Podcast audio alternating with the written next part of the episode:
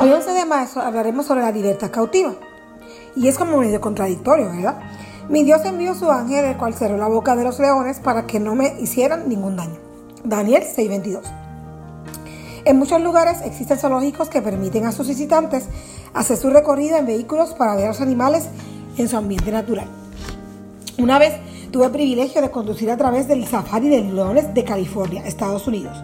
Nos dijeron que permaneciéramos en nuestros automóviles y tuviéramos las ventanillas cerradas por seguridad.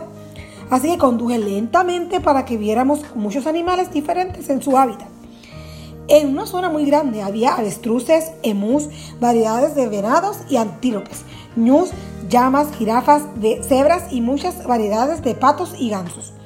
Andaban por todos lados sin pelear entre ellos, convivían tranquilamente. Luego pasamos a una zona enrejada que tenía vigilantes en la entrada. Ahí vivían los leones africanos solos. Vimos que dos avestruces decidieron acercarse a la zona de leones. De inmediato llegaron unos guardianes en su jeep al otro lado de la reja se paseaban un león, mirando fijamente a los avestruces.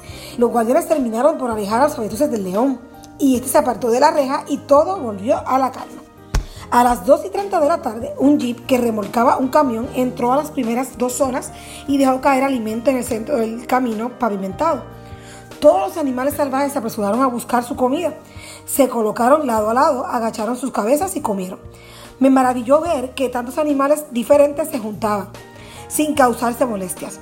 De inmediato pensé en el cielo y cómo el león y el cordero se acomodarán juntos a comer. En el parque a los leones los tenían lejos de los corderos y los venados. Dios quiere que todas sus criaturas vivan en, unidad. El cielo y la nueva tierra serán los únicos lugares en que se pueda posible esto.